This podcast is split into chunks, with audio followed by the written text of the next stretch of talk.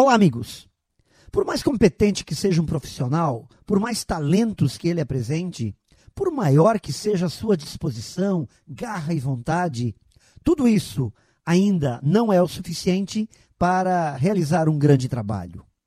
A complexidade dos cenários que nos cercam, as variáveis que interferem na conclusão plena de uma obra, tudo isso faz com que alguém sozinho faça, na verdade, muito pouco.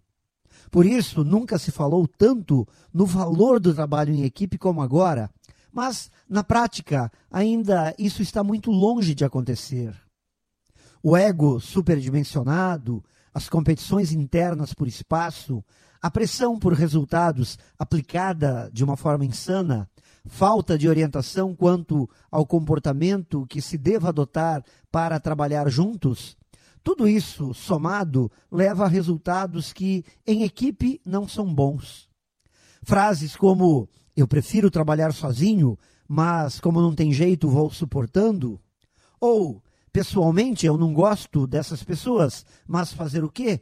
Sou profissional e tenho que aceitar. São muito comuns no dia a dia das empresas.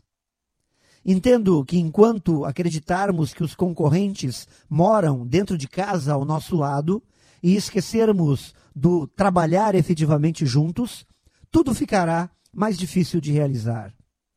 O mutirão, o trabalhar de mãos dadas, exige, antes de mais nada, equilíbrio e respeito nas relações. Pessoas que não projetam suas dificuldades e frustrações nos que os cercam. Que saibam valorizar as competências dos outros e, principalmente, que tenham apreço e satisfação em conviver suportar os outros é muito pouco para construir um verdadeiro trabalho em equipe. É preciso criar sintonia. É preciso trabalhar verdadeiramente de mãos dadas. Pense nisso e saiba mais em profjair.com.br. Melhore sempre e tenha muito sucesso!